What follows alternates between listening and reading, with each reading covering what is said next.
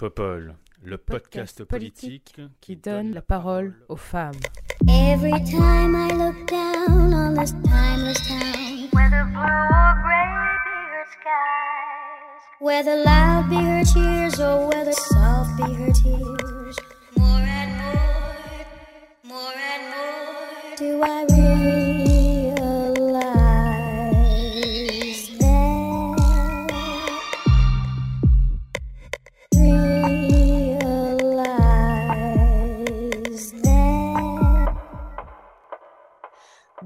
Bonjour, bienvenue sur ce nouvel épisode de Popol. C'est le 14e épisode de la deuxième saison de Popol. Et pour commencer cet épisode, je voulais vous parler d'un petit projet qui est en cours, un petit projet qui vise à développer Popol, à savoir euh, faire en sorte que ce podcast ne soit plus uniquement un podcast, mais devienne un support multimédia, un vrai média, un vrai, vrai, vrai, vrai média, où on pourra parler de politique, mais avec un regard féministe. Donc l'ambition, c'est d'atteindre un premier palier avec une campagne de crowdfunding qui a été lancée avant-hier, que vous trouverez sur ma page euh, Twitter, mais que je mettrai également en lien dans la description de cet épisode. Euh, c'est une euh, campagne que nous menons sur la plateforme Ulule, où nous cherchons à obtenir donc 10 000 euros pour pouvoir développer une newsletter, ainsi que la création d'une association pour permettre à davantage de féministes de se, de se lancer en politique avec des rencontres, avec du coaching, etc., etc. Il y aura un deuxième palier, mais je vous en parlerai quand on aura passé le premier palier. Donc, euh, si vous souhaitez que Popol vive en dehors de ce podcast, n'hésitez pas à nous soutenir. Merci beaucoup, parenthèse fermée. Donc, pour ce nouvel épisode, j'ai le plaisir de recevoir Dalia Martin. Bonjour Dalia. Bonjour. Comment vas-tu? Bah, ça va très bien et toi? Très très bien, merci. Est-ce que tu pourrais nous parler de toi, s'il te plaît? Ben, je suis Dalia, j'ai 22 ans et euh, je suis étudiante. Et euh, voilà, je fais des sciences sociales, plus précisément euh, des sciences politiques, Euh, des, des politiques publiques. Ok, super. Et tu as une petite actualité à partager avec nous, non? Oui, je suis ta nouvelle stagiaire. Donc Dalia va nous aider effectivement sur le développement du média. Trop cool. Bah écoute, bienvenue dans la team. Merci beaucoup. Et, et, et on a aussi le plaisir d'accueillir aujourd'hui Abiba Bigdad. Bonjour Abiba. Bonjour Léa, bonjour tout le Comment monde. vas-tu? Ça va très très bien, franchement. Alors, c'est la veille de l'Aïd ou c'est l'Aïd aujourd'hui? Parce qu'on Ah, sait la veille. C'est la veille. Ah, Ouais, voilà. ouais, On sait là, c'est bon, là, c'est fixé. Oui, ça y est, c'est demain et aujourd'hui c'est c'est magnifique. Quoi. C'est pas... Aujourd'hui, c'est magnifique, effectivement. Bon, très bien. Comment vas-tu? Eh ben écoute, euh, ça va très bien. On on si on parle pas politique, on va dire que ça va bien. Je précise aussi que tu m'avais dit que si c'était l'Aïd aujourd'hui, tu n'aurais pas pu enregistrer ce podcast. Donc, effectivement, ça veut dire que c'est demain. Euh, ouais, bah, toujours. j'aurais- pu le faire. Euh, je me serais, euh, je me serais euh, isolée, mais il y aurait. Ah, pas- bah, ça aurait été dommage quand même. Ouais, oui, voilà. Oui, mais bon, il n'y a pas de souci. Ok, bah écoute, très cool. Est-ce que tu peux nous parler de toi, s'il te plaît? Alors, euh, j'ai 44 ans, je, suis maman de, trois enfants euh, et je suis militante euh, des droits de l'homme. Je milite à la Ligue des droits de l'homme maintenant depuis presque 20 ans. Et aujourd'hui, je, préside la Fédération des Hauts-de-Seine de la Ligue des droits de l'homme. Par ailleurs, j'ai été élue sur ma ville de, Nanterre pendant, pendant deux mandats. Voilà. Eh bah génial, ravie de te recevoir aussi. Et enfin, troisième invité de ce nouvel épisode de Popol, Maëlle Lecor. Bonjour Maëlle. Salut Léa, bonjour tout le monde. Comment vas-tu? Ça va très bien, ça va, ça va. Trop cool. Est-ce que tu nous parlerais de toi, s'il te plaît?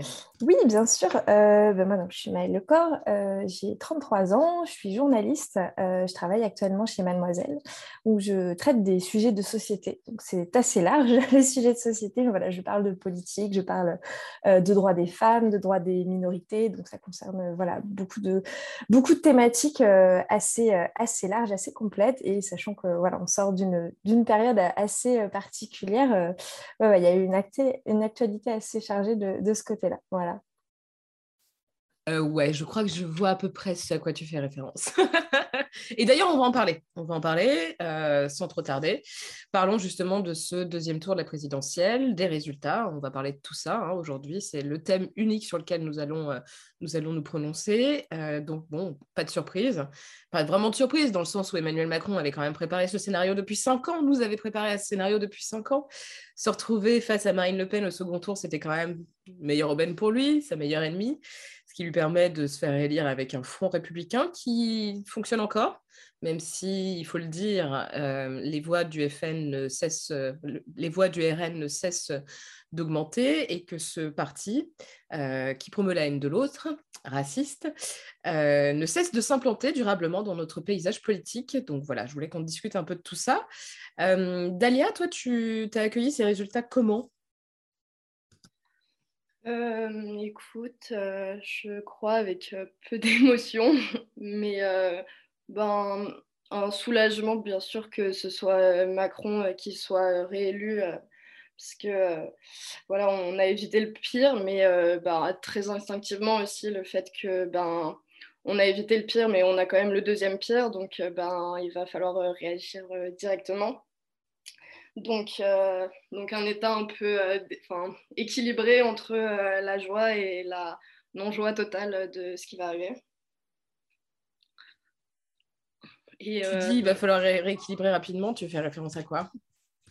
Bah, Il y a les législatives qui arrivent. à titre personnel, moi j'ai assez peu d'espoir en les législatives, mais pour en tout cas prendre le pouvoir mais euh, ça reste, enfin, il faut quand même aller voter parce que euh, ça reste quand même euh, le nerf de la guerre au moins financier et que ce soit pour que la gauche ait des moyens de continuer à être visible et entendue et qu'elle continue à, répandre des nouvelles valeurs dans la société, il faut qu'elle ait ce financement, au même titre que, que les législatives sont importantes du côté de la droite et de l'extrême droite selon euh, l'alliance entre, euh, je sais pas, Marine Le Pen et Zemmour, euh, ça va déterminer la visibilité des, uns et des autres.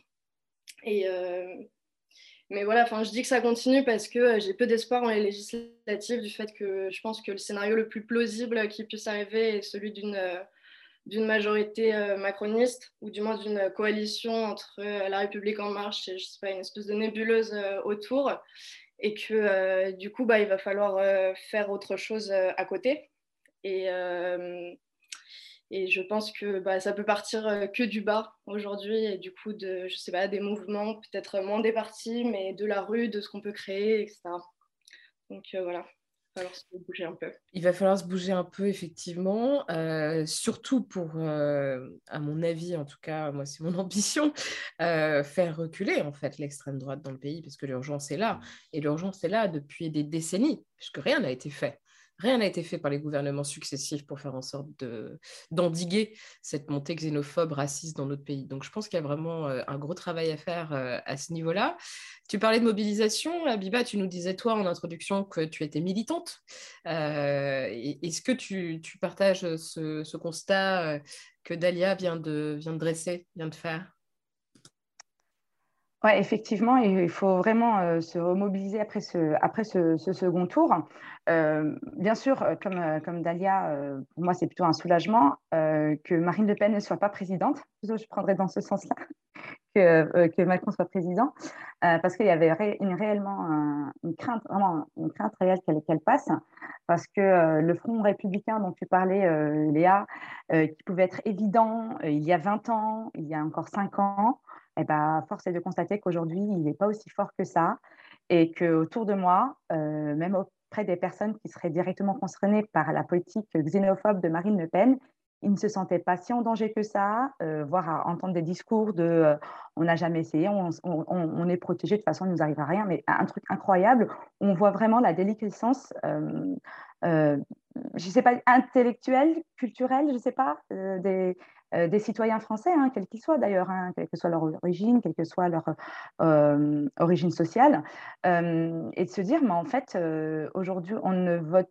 plus pour Marine Le Pen par, on va dire, mécontentement, mais il y a vraiment un socle qui s'est enraciné aujourd'hui, où il y a un réel électorat Front National complètement décomplexé et décomplexé face à ces dernières années où dans les médias, voilà, les idées d'extrême droite se sont répandues tranquillement avec des émissions, excusez-moi, poubelles, où les sujets, c'est l'immigration, l'islam, les étrangers, les migrants, voilà, tout ce qui ça ne devrait pas faire peur, mais c'est monté de manière à ce qu'on euh, puisse avoir peur. Vous avez vu le traitement qu'on a fait pour les, pour les réfugiés ukrainiens. C'est aussi des réfugiés, c'est aussi des étrangers, mais de la manière dont on les présente, on n'a on pas les mêmes sentiments. Euh, et c'est voilà, et c'est ce qui s'est passé ces cinq dernières années si ce n'est encore, euh, encore avant, je suis désolée de le dire, hein, mais même aussi sous le gouvernement euh, Hollande, euh, où on a eu beaucoup d'expulsions aussi de personnes. Il y a eu l'affaire de la jeune roumaine, je ne me rappelle plus son, son prénom, qui avait fait débat justement déjà à ce moment-là. et puis la, casse sociale, je pense qu'il y a tous ces événements-là mis bout à bout qui ont fait qu'aujourd'hui, les, les, les, les Français et françaises euh, se, se, reconnaissent dans les idées euh, d'extrême droite, euh, peuvent facilement, voilà, de manière décomplexée, dire voilà, qu'ils vont voter Marine Le Pen.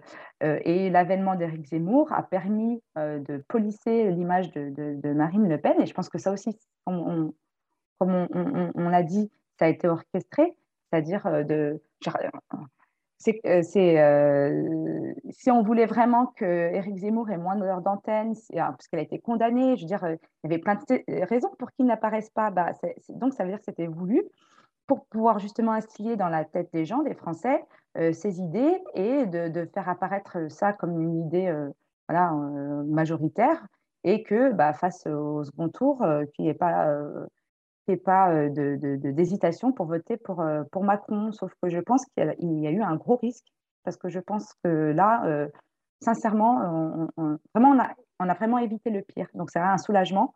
et si on reparlera après des mobilisations, j'étais un peu longue, mais voilà, on a encore on a, on a cinq ans pour renverser la vapeur. Ouais, c'est clair. Et quand tu parlais tout à l'heure du fait que euh, il y a une décomplexion, comment dire, je ne sais pas comment on dit, comment, euh, décomplexification, non, je ne sais pas, vraiment je ne sais pas. Euh, bref, que le discours d'extrême droite est un discours qui est désormais considéré comme étant presque normal. Mmh. Euh, et il est réel que les gouvernements successifs, depuis euh, d'ailleurs euh, qu'on a eu Jean-Marie Le Pen au second tour de l'élection présidentielle en 2002, n'ont rien fait effectivement pour contrer ça, voire on surfait un peu dessus. Moi, je me souviens quand même de Macron qui disait au mois d'août, lorsqu'il y avait les, les États-Unis qui se sont retirés de l'Afghanistan, qu'il fallait faire face à des flux, il fallait se protéger se protéger, le terme est quand même pas anodin, face aux flux migratoires, enfin des choses qui étaient euh, très très border, sans compter bien sûr hein, Darmanin qui est vraiment euh, euh, celui qui, qui, a vraiment genre tapissé la route pour qu'elle soit encore plus confortable à Marine Le Pen. Enfin bon, bref, c'est vraiment super inquiétant. Maëlle, toi, tu, en tant que journaliste, Abiba parlait évidemment du fait que les, médias ont une certaine responsabilité dans, dans, cette, dans cette montée d'extrême droite. J'imagine que toi, non. en tout cas, c'est vraisemblablement pas euh, ta crèmerie, disons. Euh, comment tu, vois les choses? Euh, c'est intéressant parce que c'est justement une question que j'ai posée à d'autres journalistes engagés sur ce sujet, sur comment on fait pour justement, oui, travailler cette question de, la perte des valeurs politiques, culturelles, justement, qui permet aujourd'hui, comme le disait super bien Abiba, qui fait que des, personnes qui pourraient elles-mêmes être frappées de plein fouet par une politique d'extrême droite se disent essayons, on n'a jamais fait, essayons. ce, cette, cette, banalisation de l'extrême droite permet ça à des personnes qui pourraient être vraiment extrêmement en danger.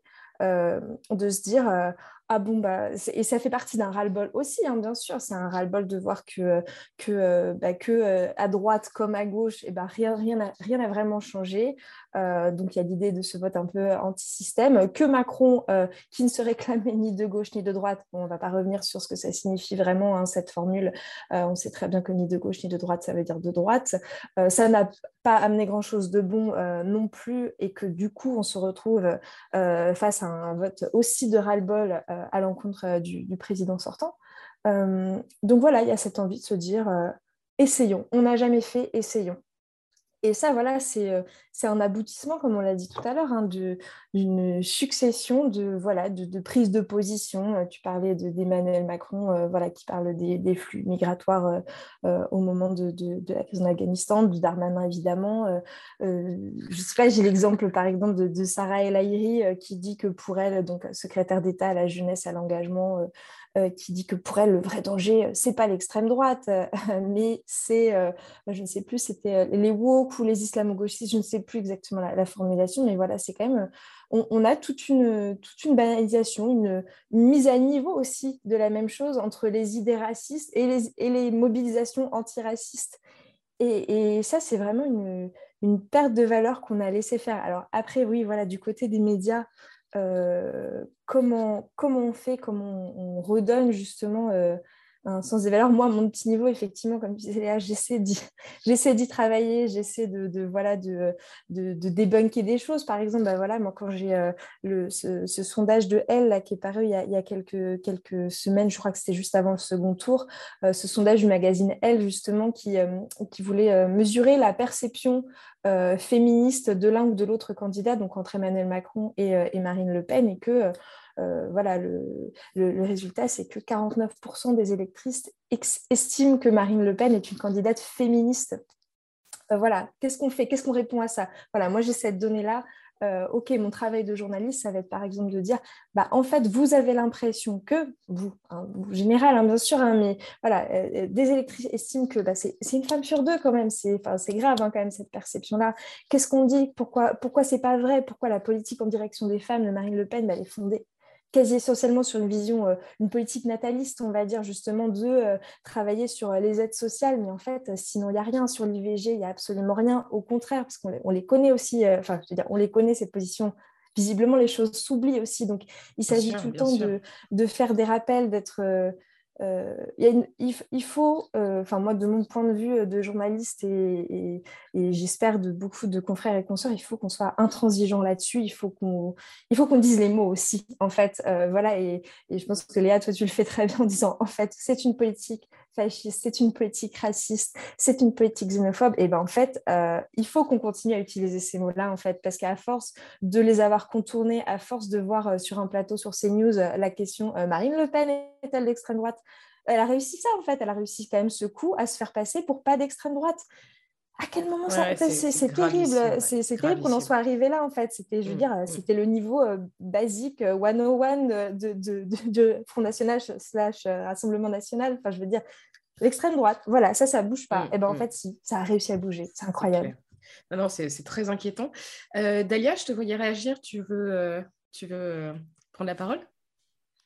Oui, je voulais juste rebondir sur ce que vous aviez dit tous les deux sur les médias c'est vrai qu'aujourd'hui, on a euh, euh, un journalisme, euh, comme tu disais, un peu poubelle, qui est de plus en plus mauvais et qui effectivement a permis gracieusement la, montée de l'extrême droite et la radicalisation et l'extrême droitisation de toute une partie des Français.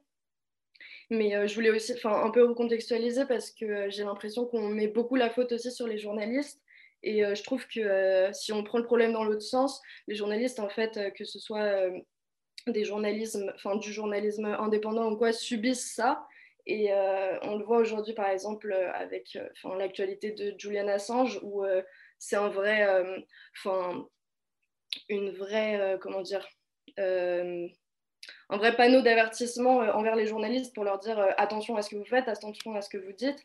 Et pour moi, enfin, c'est aussi la responsabilité de toutes les tous les politiques qu'on a choisis euh, depuis 25 ans qui ont des mesures euh, néolibérales qui sont euh, profondément injustes socialement et qui ont créé une espèce de fracture sociale dont on parle tout le temps et qui aussi ont bénéficié à l'extrême droite.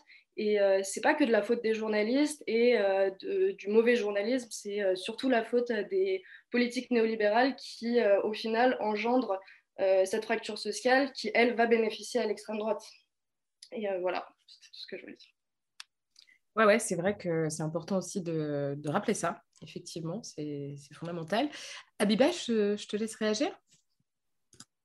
Oui, euh, bah, sur cette question-là, justement, de, des, médias, et euh, pour faire le lien avec les mobilisations, bah, justement, la Ligue des droits de l'homme, elle est, elle est engagée dans un collectif peut-être que tu connais déjà, Léa, qui s'appelle Stop Bolloré et dont l'objectif, c'est justement bah, un peu de, faire prendre conscience aux gens qu'on a, a un danger. On a la haine aujourd'hui qui est médiatisée et qui passe crème, si je peux me permettre cette expression. Et, euh, donc, personne ne, ne, ne, s'offusque. Et, euh, aujourd'hui, bah, on est obligé de se mobiliser là-dessus euh, pour faire connaître le fait qu'il y a une mainmise sur l'ensemble des canaux médiatiques, que ce, sont, que soit les, les éditeurs de presse, que ce soit les médias télé, les éditeurs de livres euh, d'un groupe qui fait qu'aujourd'hui, bah, euh, en fait, on, arrive, euh, on, est on, croit qu'on est en démocratie et que finalement, bah, en fait, il y a d'autres pouvoirs, un pouvoir médiatique, on va dire, malfaisant, qui n'a pas un objectif d'équilibre. Après, après, forcément, chaque, chaque, chaque journal, chaque éditeur a, sa ligne éditoriale, sauf que là, on a un, regroupement euh, majoritaire qui fait qu'aujourd'hui, ben, euh, on peut, euh, il n'y a plus de diversité, entre moins de diversité de grande écoute vers, vers, envers les Français. Et ça m'a fait penser aussi à, à, une étude qui a été faite aux États-Unis. Ça, j'ai écouté, c'était le, journaliste, je ne sais plus comment il s'appelle, Cohen, dans une émission à la télé, qui rappelait cette étude-là, en fait, où ils ont euh, demandé à des, euh, euh, spectateurs, de, des téléspectateurs de, de Fox News, de moyennant rémunération, de plus regarder Fox News et de regarder CNN. C'est un peu, voilà, les deux, les deux grands, grandes tendances américaines. Et ils ont remarqué qu'en fait, au bout de, je sais plus, un mois, et eh ben, en termes de. Alors, ils, restaient toujours très conservateurs et tout, euh, mais qu'ils répondaient, ils étaient un peu plus équilibrés euh, sur des sujets où ils, croyaient moins à des fake news, euh, comme quoi si Biden passait, je ne sais pas, les, les, les, policiers vont se faire tuer ou des trucs comme ça. Bref, et donc on voyait comme, comme quoi, en fait, il suffit de, que les, les, téléspectateurs soient branchés sur un, autre média qui a un autre angle de vue pour euh, déjà euh, euh, réfléchir autrement. C'est-à-dire qu'aujourd'hui, donc c'est malheureux, c'est-à-dire qu'aujourd'hui, les gens ne, ne, vont pas plus loin que ce qu'ils écoutent à la télé. Et je pense qu'il y a aussi les effets des réseaux sociaux où finalement, on a l'impression d'avoir le monde devant soi et que en fait, on a uniquement le, les gens qui pensent comme nous autour de nous en pensant que c'est la majorité. Et je pense que ça aussi, c'est un effet biaisé des, des, réseaux sociaux. Et, euh, et aujourd'hui, bah, euh, il n'y a, a, a, a pas de solution à part justement euh, un pouvoir politique qui soit plus fort afin d'éviter bah, justement la mainmise de certains groupes sur l'ensemble des médias. Donc aujourd'hui, tant que ça, ce n'est pas fait, bah, bah, on continuera à avoir des émissions comme on a à la télévision et, et aucune alternative possible. Alors voilà, tu, tu sais bien, Léa, tu lances ton, ton, ton média, ta newsletter, et c'est courageux et euh, il en faut beaucoup des comme ça parce qu'aujourd'hui, c'est une sorte de résistance aussi, euh, ce que tu fais, et euh, d'autres médias, pour avoir un autre point de vue parce que tu as dû finir par voir que tout était monochrome et que, qu'aujourd'hui, il n'y a, plus de place et qu'il faut, faut, faut, créer. On est obligé de créer, il n'y a plus d'endroits où on peut se dire, bon, bah, je vais aller plutôt dans ce média-là parce que je retrouve mes idées, bah non, en fait, euh, l'un va pas, le, ne vaut plus l'autre et, euh, et, du coup, bah, se lancer dans la création. Et ça, c'est aussi, tu participes d'une certaine manière aussi euh, justement à la, à la, à la pluralité, à la pluralité des débats. Et donc ça, c'est par exemple une mobilisation. Alors, ce n'est pas mon domaine, hein, les médias, c'est pas.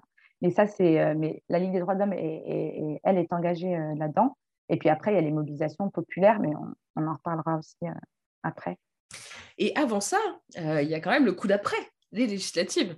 Et ça, j'aurais bien aimé quand même qu'on en discute. Là où nous sommes en train de nous parler, il n'y a toujours pas d'accord à gauche. Hum. Voilà, j'ai l'impression que c'est une running gag. C'est, bref, c'est même pas drôle. C'est même plus drôle en fait. Faut arrêter là. Il y a une responsabilité quand même euh, assez importante. Une attente très forte aussi du côté euh, du bloc des électrices électeurs de gauche. Euh, enfin, moi, j'ai quand même du mal à imaginer que ça, va réussir à aboutir. Pour être honnête, étant donné le fiasco que ça a été. que ça a été au niveau, pendant la, présidentielle, j'ai du mal à y croire. Maëlle, toi, tu es plus optimiste que moi? Je ne sais pas si je suis plus ou moins optimiste. Je, je, je, j'ai envie d'y croire, je, je, veux y croire. Euh, j'ai pas non plus envie d'être déçue.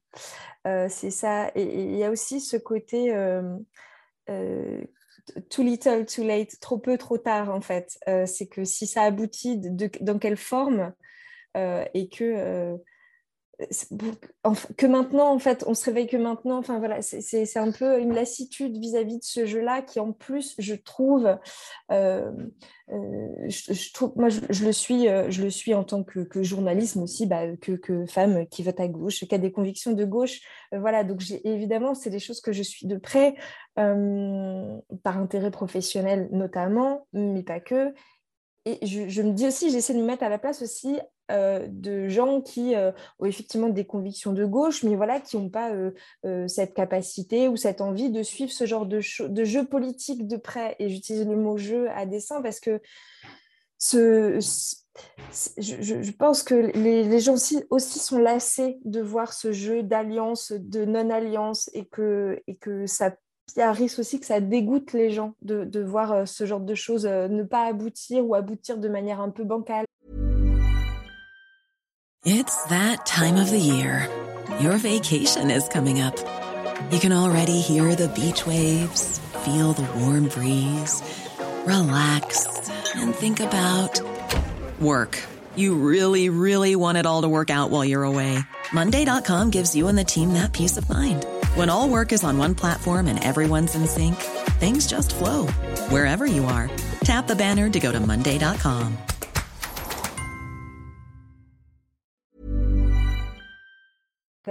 Euh, et déjà, on sait que les législatives, on, le, se risque de moins mobiliser qu'une présidentielle parce que bah, c'est médiatiquement, ça fonctionne pas du tout de la même manière que les législatives pour des personnes qui ne connaissent rien en politique. Et bah, ça a l'air plus compliqué. On, a moins de connaissances sur ce que ça veut dire, sur ce que ça signifie, sur le fonctionnement législatif de notre pays.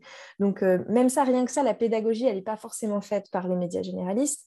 Euh, donc, je me dis, si en plus on rajoute un jeu euh, d'alliance, de, de, de, de refonte, du paysage politique à gauche, etc. De euh, voilà, telle partie qui va en draguer un autre et puis l'autre il veut pas. on pourrait essayer de tourner ça en feuilleton, hein. peut-être que ce serait un peu plus euh, accessible, peut-être que ce serait un peu plus vendeur, je euh, j'en sais rien, face aux Marseillais par exemple, je sais pas. on pourrait le, vendre comme ça. Hein. mais, mais voilà, je pense aussi que les gens, il y a une forme peut-être d'écœurement, un peu fort, hein, c'est un peu dur, mais voilà, je pense aussi que les gens, ça leur parle moins, en fait, leur, les bisbilles, les querelles politiques internes. Non, c'est clair. Et puis, il faut quand même rappeler qu'en 2017, l'abstention législative, c'était 56%. Ouais, c'est énorme. C'est énorme. Euh, voilà, voilà. Euh, Qu'est-ce qu'on fait en fait? C'est ça aussi. Qu'est-ce qu'on fait aussi? Parce que ça, c'est un, un, pouvoir quand même, euh, l'Assemblée nationale. Et bah, bien sûr. Bien sûr. et tu as raison, quand tu parles de pédagogie, de complexité aussi du système, déjà que la présidentielle, ce n'est pas forcément évident, évident pour tout le monde, quand il s'agit des législatives, c'est encore pire. Et c'est clair qu'il faut impérativement faire en sorte, en tout cas moi je me bats pour ça au quotidien, de vulgariser la politique dans tout bon sens du terme, pour donner les clés de compréhension, parce que c'est quand même hallucinant que tu sois obligé de te taper 50 droits pour comprendre à peu près comment fonctionne notre constitution et nos institutions. Enfin, c'est juste scandaleux. Donc, et ça, bien sûr, il y a une responsabilité. Enfin, moi, moi j'ai l'impression souvent que ce que je fais, c'est d'utilité publique. Il y a une responsabilité de la part des pouvoirs publics de ne pas se saisir de cette question, de faire en sorte que le le fonctionnement de nos, institutions soit compris en fait. Il y a quand même, quand ils font des, des, euh, des, séminaires pour les nouveaux députés parce qu'ils savent même pas comment voter un amendement, on en est là quoi. Il y a des trucs comme ça, c'est hallucinant et on peut même pas leur en vouloir parce qu'effectivement on n'est pas préparé. On n'est pas préparé à être citoyenne et citoyen actifs dans notre pays en fait. C'est ça le gros problème. Dalia, toi tu y crois pour législative Tu en parlais vite fait tout à l'heure. Euh, est-ce que tu as l'impression que c'est quelque chose qu'on peut, un horizon vraiment euh, Aujourd'hui, 1er mai, est-ce que c'est quelque chose qui euh, est envisageable enfin, Est-ce qu'il ne faut pas que ce soit. Euh, est-ce qu'il n'est pas trop tard, en fait, même pour faire campagne? Euh, Alors, non, honnêtement, j'y crois peu, même si je pense que ne pas y croire ne signifie pas ne pas aller voter et essayer de mobiliser les gens autour de soi pour y aller quand même. Mais euh, je suis d'accord avec ce que vous avez dit sur le fait que euh, la politique est un peu imbitable pour euh, toute personne novice ou profane ou qui n'a pas le temps de s'y intéresser, et d'autant plus législative. Maintenant, moi, je trouve que, enfin, je sais que beaucoup de gens ne sont pas d'accord, mais je trouve que la communication, par exemple, de la France insoumise en ce moment sur Élisez-moi Premier ministre, etc., même si ça paraît d'une certaine manière, je sais pas, un peu démago ou quoi, parce qu'effectivement, juridiquement, c'est pas le cas. Moi, je trouve ça pas mal et je trouve que du coup, ça fait naître un espoir auprès de ceux qui, effectivement, ne savent pas ce que sont vraiment les législatives, comment on les vote, qui on vote, etc. Un truc très simplifié et qui, du coup, redonne un peu d'espoir pour cette espèce de troisième tour après, malheureusement, l'extrême droite a aussi repris euh, cette idée de troisième tour euh, euh, récemment. Mais non, moi, je moi, j'y crois pas trop. pour revenir à la question de base, je pense que Enfin, là, on le voit, c'est très compliqué l'alliance, surtout avec le PS. Et enfin, outre la question des petites manigances, des petites alliances, etc., il y a des questions en réalité qui sont ultra complexes. Et si, je ne sais pas, sur des questions purement technique comme le nucléaire, je considère qu'on peut se mettre d'accord ou remettre la question à plus tard, comme ce qui avait été fait en 2017, euh, par exemple avec euh, le PCF et euh, la France insoumise via un référendum ou quoi. Il y a des questions qui, je ne sais pas, par exemple les retraites avec le PS, qui pour moi sont presque indépassables et qui sont un blocage énorme parce que on parle d'union de la gauche et par exemple la retraite à 62 ans n'est pas est profondément une mesure qui n'est pas de gauche. Et de fait, ça crée des, ben, des obstacles qui, pour moi, ouais, sont insurmontables. Et je comprends que euh, peut-être on n'aille pas vers une euh, majorité, qu'on n'aille pas vers une union. Mais si c'est pour euh, respecter aussi les valeurs de... Enfin, je trouve que ça sert à rien d'aller au quoi qu'il en coûte pour une union si derrière on évacue la moitié des valeurs en mode de, la gauche radicale qui a réussi à porter, par exemple, Mélenchon jusqu'à quasiment les portes du second tour, quoi. Tout à fait, tout à fait. Euh, je suis bien d'accord. Abiba, toi, es, euh, mon petit doigt m'a dit que tu étais bien au courant de ces questions. Est-ce que les négociations avancent ou pas? Alors, avant de, dire quoi que ce soit, euh, juste dire que du coup, comme je vous l'ai dit tout à l'heure, moi j'ai été élue pendant pendant deux mandats, donc j'ai goûté aussi à, l'exercice du pouvoir, euh, on va dire, euh, même euh, ne serait-ce que local. Donc, en moins local, c'est beaucoup plus sympa dans une ville de gauche. En plus, j'avais la question de la santé comme délégation. Donc, voilà, on ne peut pas dire que c'était le sujet le, moins sympa. Donc, vraiment, c'est une belle expérience, en fait, de, pouvoir, voilà, de, décision.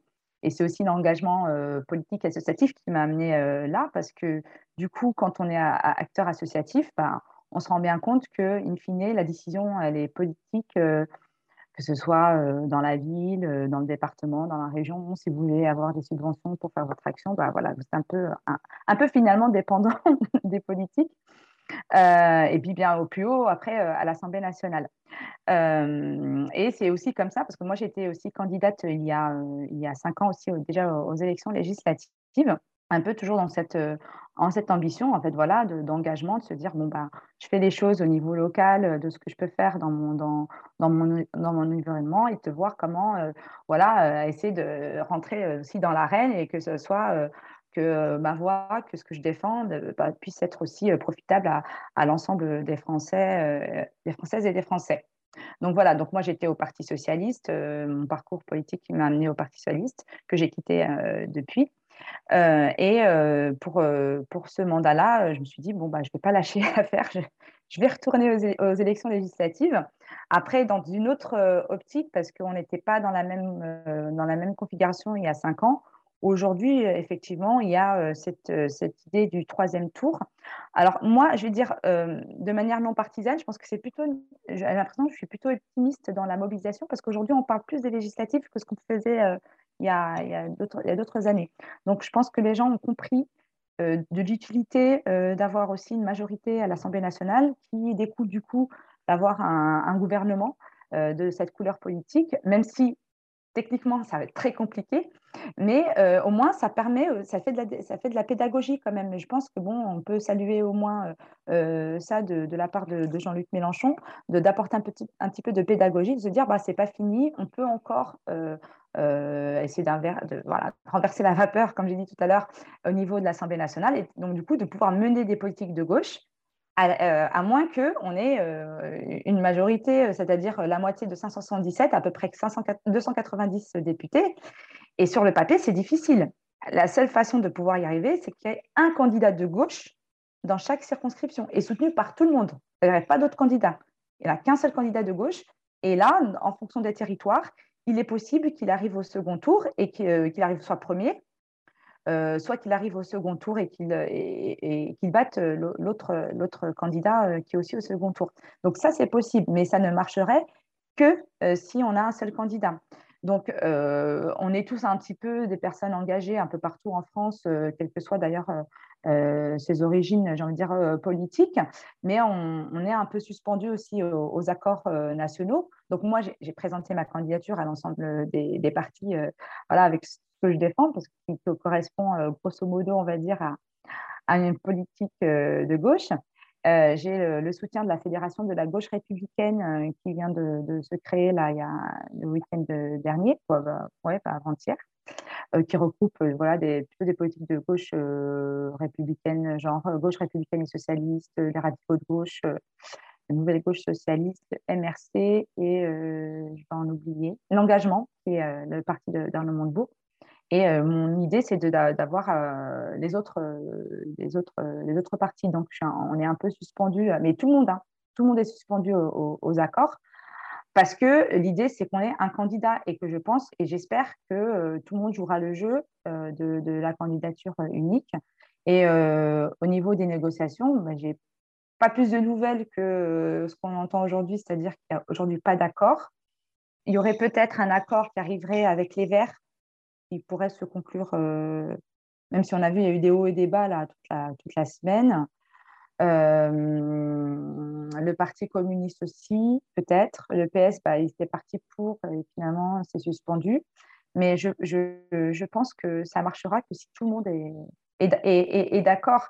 Et euh, en plus, on parlait tout à l'heure des, des, des, personnalités aussi locales. il faut aussi mettre en avant les, les, personnes qui sont mobilisées au quotidien quand tu disais tout à l'heure que des fois, on se retrouver avec des personnes qui sont élues, ils ne savent même pas c'est quoi le rôle d'un député, bah, pour souvent, c'est des gens, ils n'ont jamais eu de rôle ni associatif, euh, ni, syndical, euh, ni quoi que ce soit, où je reviens un peu à cette, euh, à, cette pauvreté intellectuelle et culturelle qu'on a, qui touche tout le monde finalement. Et bah, du coup, bah, on se retrouve avec des députés qui dépensent 3 000 euros de lingerie pour pas citer. non, mais c'est un truc hallucinant, mm. mais bon, c'est. Euh, Moi, je me disais, je me faisais la réflexion là euh, récemment et euh, je, je, je, me disais, on peut avoir une surprise parce que effectivement, donc le, calendrier, des élections législatives est calqué sur celui de la présidentielle depuis un certain nombre d'années désormais, de sorte à ce qu'il y ait certaine, un certain enthousiasme qui se crée pour le président élu et la marque du parti qu'il a, qu'il a porté à la tête de l'État. Euh, là, on est dans une configuration quand même assez particulière. On est presque dans ce que connaissent les États-Unis quand il s'agit de voter pour les midterms. J'ai l'impression que euh, Macron est vraiment en train de vivre un peu son midterm elections.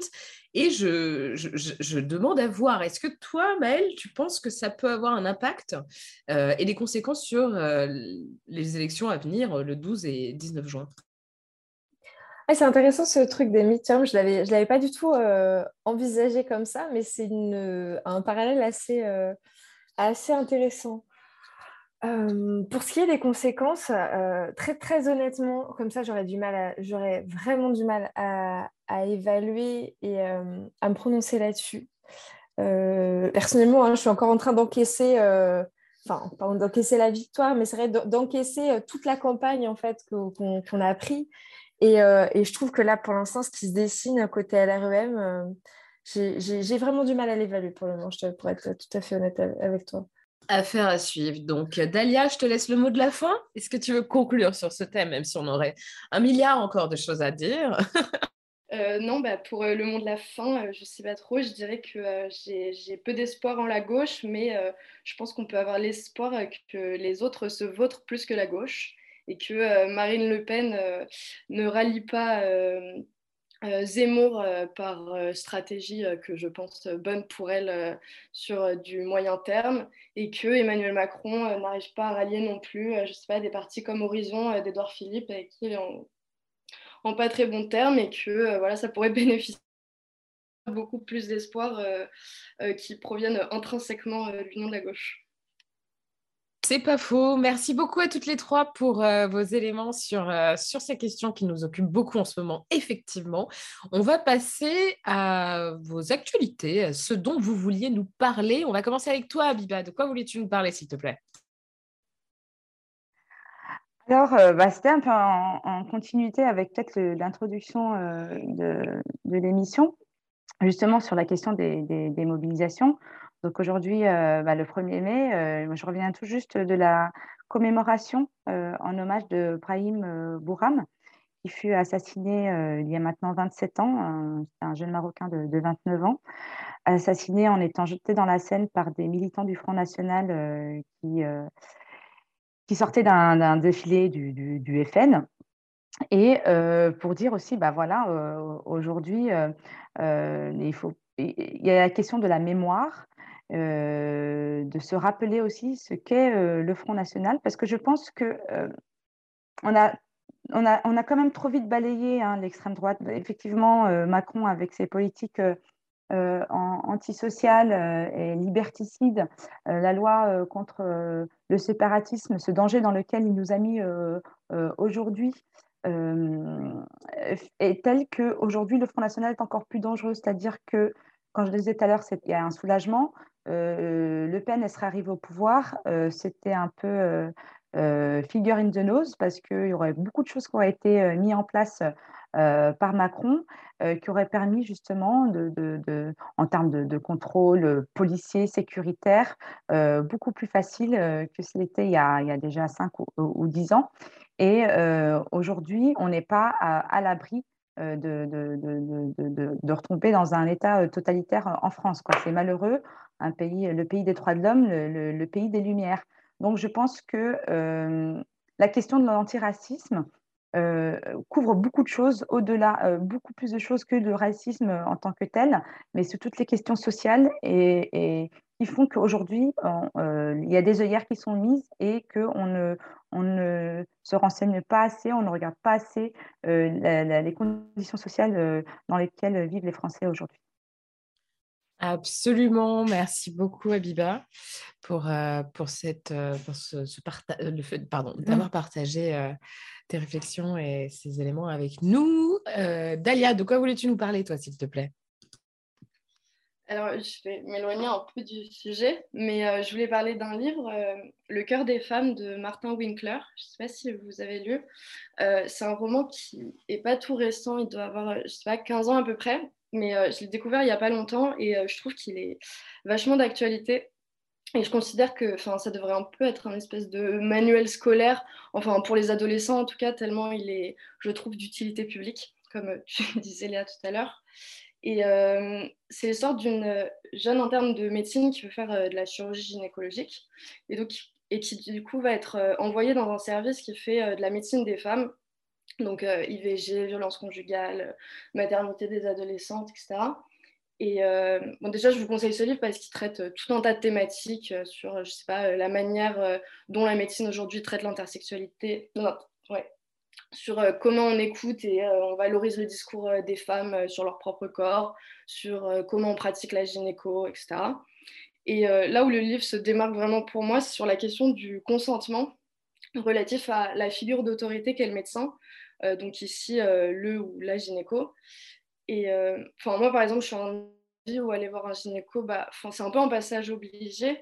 Et aller voir des médecins et des spécialistes, c'est aussi de plus en plus fréquent, et de le faire seul aussi. Et je trouve qu'à 20 ans, la plupart des jeunes, enfin mes potes en tout cas, n'ont pas forcément un gros parcours médical. Et du coup, on se retrouve facilement, je sais pas comment dire, angoissé ou un peu dominé en tout cas par cette figure un peu suprême qu'est le médecin. Et donc, on accepte, je sais pas, des pratiques qui n'ont pas lieu d'être parce que juste on n'est pas renseigné en fait et que du coup, on s'en remet un peu entièrement à ça.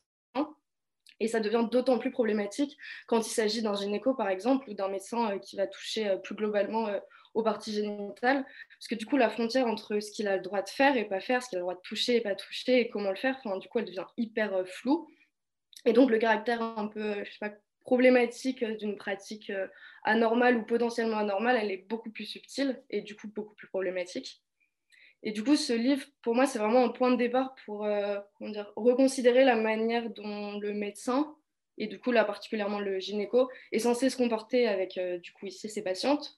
Et du coup, de, de manière plus large, la symétrie d'information qui est en soi évidente euh, entre le médecin et le patient, eh ben, elle oblige au final le médecin, pour moi en tout cas, à dire ce qu'il fait sur notre corps, ce qu'il touche, pourquoi, ce qu'il injecte, etc. Parce que dans tous les cas, même si c'est normal ce qu'il fait, on doit être prévenu, sinon Enfin, sinon, on n'intériorise pas, par, exemple, je sais pas, un toucher rectal comme une nécessité médicale, mais aussi comme juste l'intrusion d'un inconnu dans notre corps. Et du coup, dans ce livre, on apprend plein de choses, mais je vous conseille vraiment de le lire sur des pratiques qui sont hyper construites et où on pourrait faire autrement. Et ça nous fait poser vraiment un nouveau regard sur certaines pratiques médicales. Et je pense que c'est vraiment d'utilité publique et on devrait le faire lire à toutes les ados euh, avant d'aller chez le médecin, notamment chez des médecins genre le gynéco. Voilà. Super, merci beaucoup Dalia. Tu peux nous redonner la ref, s'il te plaît? C'est Le cœur des femmes. Ça s'écrit euh, le cœur comme euh, une chorale, enfin comme euh, tout plein de femmes. Voilà, de Martin Winkler. Super, merci beaucoup. Merci. Et toi, Maëlle, de quoi voulais-tu nous parler, s'il te plaît? Alors, je fais une micro-parenthèse parce que je, rejoins Dalia à 1000, 1000, 1000% sur cette reco. J'ai effectivement lu le, le, livre aussi et je pense qu'il faudrait euh, non seulement le, faire lire à beaucoup, beaucoup, beaucoup de jeunes, mais euh, le faire lire aux médecins aussi, aux futurs médecins, aux étudiants en médecine. Euh, je pense que ça aiderait beaucoup à, faire repenser la, profession, en tout cas, et, ce qu'elle se permet dans certains cas, et justement la toute-puissance du médecin, et remettrait en cause voilà, cette idée de toute-puissance médicale. Je ferme la parenthèse, mais en tout cas, effectivement, je, le recommande vivement et je crois qu'il y a eu une adaptation en BD euh, assez récente euh, de, ce roman-là. Euh, alors, de mon côté, c'est une petite reco aussi. c'est une série, parce qu'on parlait de, pédagogie justement sur les institutions politiques et ça tombe assez à pic avec ce, que, ce dont je voulais parler pour cette petite carte blanche. je vous recommande vivement une série qui s'appelle Parlement, qui est une série de France Télé Slash, euh, qui dont la première saison est sortie, euh, je me souviens très précisément parce que c'est sorti pendant le premier confinement, donc en avril 2020. Donc euh, elle fait partie de ces, de ces films ou séries qui m'ont aidé à m'accrocher un petit peu pendant cette période un peu difficile. c'est une série comique vraiment très très bien fichue sur un tout jeune assistant parlementaire qui débarque au Parlement européen et qui va assister un, un, parlementaire français qui s'appelle Michel et qui est nul. Euh, et donc Samy, donc c'est le, héros, euh, va devoir se dépatouiller dans ce labyrinthe euh, institutionnel kafkaïen qu'est le Parlement européen. Et il va rencontrer une, série de personnages assez, assez truculents. Et c'est vraiment, c'est vraiment le, la, veille du Comedy Office, voilà, comme, c'est un, genre de série comique. voilà, c'est vraiment le, la série euh, comique au, bureau ou en tout cas dans le lieu de travail. Et c'est extrêmement drôle et j'en parle aujourd'hui parce que du coup, cette première saison qui est toujours sur France TV Slash, donc qui est, qui, dispo en ligne, c'est 10 épisodes de 20 minutes. Hein, ça se regarde de manière très très rapide, ça se binge très facilement. Et la deuxième saison arrive dans une petite semaine, je crois le 8 ou le 9 mai. Donc, donc voilà, moi j'ai très très hâte de retrouver les, les persos de cette série. Ça m'avait énormément fait rire. Euh, et, aussi, euh, je trouve qu'elle fait du bien dans le sens où non seulement il y a des gags excellents, c'est très très bien écrit, très très bien joué, mais aussi elle a une valeur pédagogique très chouette sur comment fonctionnent ces institutions qui d'extérieur ont l'air si opaques, si compliquées, on comprend même pas trop euh, à quoi ça sert parfois, et voilà, on suit ce jeune assistant parlementaire qui débarque et qui se retrouve avec les bras à devoir défendre un amendement sur la pêche et ce qu'on appelle le finning, donc qui est la pêche aux ailerons de requin. Donc voilà, il, est censé défendre un amendement justement pour s'opposer à cette, pêche, euh, à cette pêche au requin, je crois, dans l'air du Nord ou je ne sais où. Et donc voilà, et c'est vraiment cette complexité où justement euh, bah, on se retrouve à voilà, être dans un dédale administratif euh, complètement, complètement dingue dans, dans, ce Parlement européen qui, pour nous voilà, n'est pas forcément très accessible. Et, je trouve par la comédie, justement, on arrive à, à, capter pas mal de choses. Et voilà, non seulement c'est voilà, extrêmement agréable à regarder, mais en plus on apprend des choses. Donc voilà, moi j'ai très hâte de cette euh, deuxième saison et je vous recommande la première. Bah, c'est France TV Slash, donc c'est le service public et ça on aime. Voilà. Et on aime défendre nos séries françaises aussi, quand elles sont bien. Super, bah merci beaucoup Maëlle pour euh, cette reco, effectivement, parce que le Parlement européen de l'extérieur, tu as l'impression que c'est une espèce d'usine à gaz, de l'intérieur aussi, je crois. Mais euh, je pense que c'est intéressant de comprendre aussi ce qu'ils foutent et euh, voir comment ça fonctionne. Donc génial, merci beaucoup. Merci à toutes les trois d'avoir participé à ce nouvel épisode de Popol. C'était un bonheur de vous retrouver. Avant de donner la parole à Clotilde Lecause pour sa chronique internationale, je rappelle que Popol a besoin de vous si vous souhaitez que Popol se développe, devienne une newsletter, devienne aussi une association pour faire des rencontres entre meufs trop chambées qui ont envie de s'engager en politique. Donc voilà, et puis bah je vous embrasse et je vous dis à très vite. Salut Léa, bonjour tout le monde. Bon, je vais changer un peu de ton pour cette cinquième chronique de la saison. On est un peu morose, euh, j'avais envie d'adopter un, peu de cynisme, un peu d'ironie, et même de citer euh, le maître du monde, euh, vous allez voir. Le résultat de notre élection a intéressé à l'étranger, et vous avez remarqué comme les mots de félicitations des chefs d'État annoncent la couleur de nos futures relations? Bah ouais, on a les déçus, les pas convaincus. Hein. Vladimir Poutine, par exemple, en Russie, Macron est présenté comme le partisan de l'armement de l'Ukraine et des sanctions anti-russes. C'était clairement pas le candidat préféré. Résultat, il le félicite sobrement. Il lui souhaite une bonne santé. C'est la troisième fois. Il l'avait fait quand Emmanuel Macron avait le Covid, logique, et également en 2017 lors de sa première victoire. Poutine a d'ailleurs repris le communiqué de 2017 à peu de choses près, hein. donc euh, comprenez, bon, comme je dois le faire, Veuillez agréer, monsieur, l'expression de mes sentiments distingués. Ça ressemble un peu à ça. En Chine, l'élection française ne représentait en rien un enjeu pour le pays, on imagine bien, donc le président chinois a adressé des félicitations mesurées. Et comme le dit très bien Frédéric Lemaître du Monde, voilà, Pékin souhaite une France assez forte pour ne pas suivre aveuglément Washington, mais assez faible pour ne pas contrarier ses propres ambitions. Et puis on a les historiques, ceux avec lesquels il va falloir composer. Aux États-Unis, par exemple, Biden a fait savoir qu'il était content du résultat de l'élection et qu'il souhaite continuer à échanger sur toutes les priorités et particulièrement l'Ukraine. Alors là, il faut comprendre que les États-Unis sont le plus gros fournisseur d'aide en Ukraine. Ils ont livré trois quarts de l'aide militaire au pays et ça va donc être la plus grosse piste de travail entre les États-Unis et la France ces prochains mois. En Allemagne, c'est Olaf Scholz qui a été le premier à féliciter Emmanuel Macron pour lui signifier leur relation de confiance. en général, quand il y a le mot de confiance, ça veut dire qu'on est d'accord la plupart du temps, mais c'est pas sûr qu'on le soit tout le temps, tout le temps. En effet, depuis le début de la guerre en Ukraine, le chancelier allemand refuse de mettre en place un embargo sur l'énergie russe. Et au moment de notre élection, 50 eurodéputés lui avaient envoyé une lettre pour lui demander de se placer, je cite, du bon côté de l'histoire. Pour le magazine américain Foreign Policy, ça montre déjà des divisions potentielles au sein du couple franco-allemand. Donc la confiance, ce sera important. Et pour Simon Bates, l'éditorialiste de CBS basé en Angleterre, la réélection d'Emmanuel Macron et les désaccords avec Boris Johnson vont rester là et ne feront qu'accentuer les relations houleuses qui existent déjà entre les deux pays depuis euh, mille ans à peu près. Il ironise en disant que pourtant nos deux pays ont essayé de se réconcilier. La France en fournissant à l'Angleterre de très bons joueurs de foot et l'Angleterre en produisant du vin que les Français euh, pourraient quand même boire sans succès. Boris Johnson n'a donc rien envoyé de folichon. La France est l'un de nos alliés les plus importants. J'ai hâte euh, de continuer à travailler ensemble. Et puis bon, même si c'est pas la folie, on a quand même des contents, des pressés, ceux qui trouveront leur compte. Par exemple, Al-Sisi, le président égyptien, qui dit son impatience pour la poursuite des relations entre la France et l'Égypte.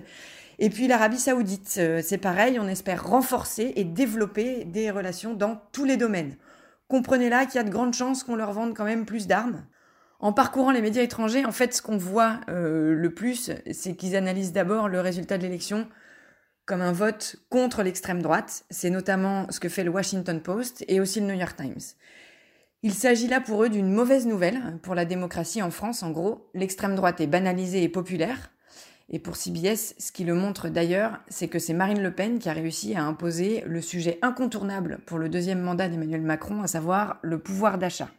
Et quand on parle de défis pour euh, ce deuxième mandat, c'est l'économie et l'Europe qui reviennent le plus. Le Süddeutsche Zeitung, par exemple, se pose la question de savoir dans quelle mesure ce deuxième mandat pourra aider à réduire la dette de la France qui s'est quand même envolé.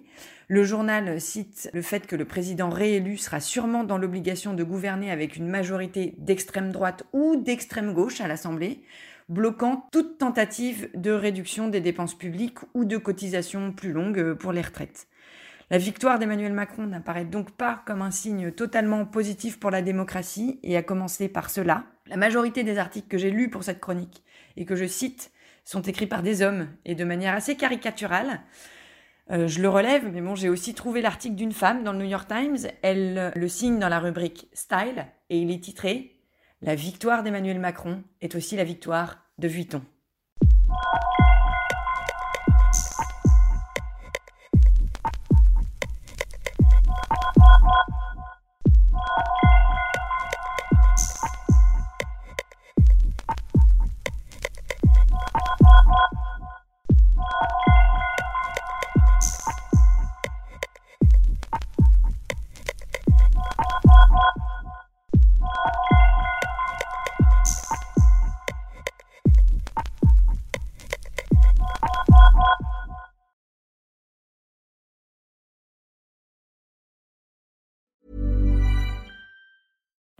Being a little extra can be a bit much, but when it comes to healthcare, it pays to be extra.